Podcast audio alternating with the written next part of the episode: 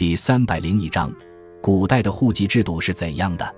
户籍是登记户口的簿册，户口包含两个概念：以家为户，以人为口。中国最早的户籍制度建立于战国时期，当时的秦国曾实行五家为一保、十保相连、一人犯罪十保连坐的制度，这就是后来的保甲制度的雏形。其他诸侯国也采取了类似的制度。秦统一六国后，在全国范围内推行户籍制度。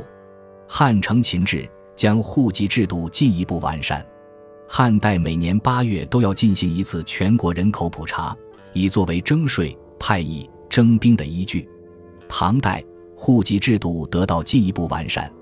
当时朝廷规定，每三年修订一次户籍，各县户籍一式三份，州、县、中央的尚书省各保存一份。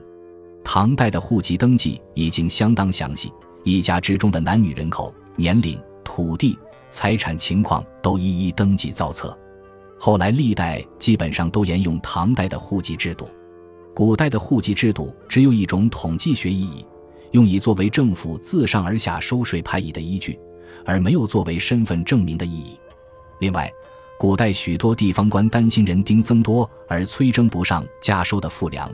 因此，往往瞒报人口，加上商贾流民不能及时登记等原因，古代的户籍登记总体上是比较粗糙的。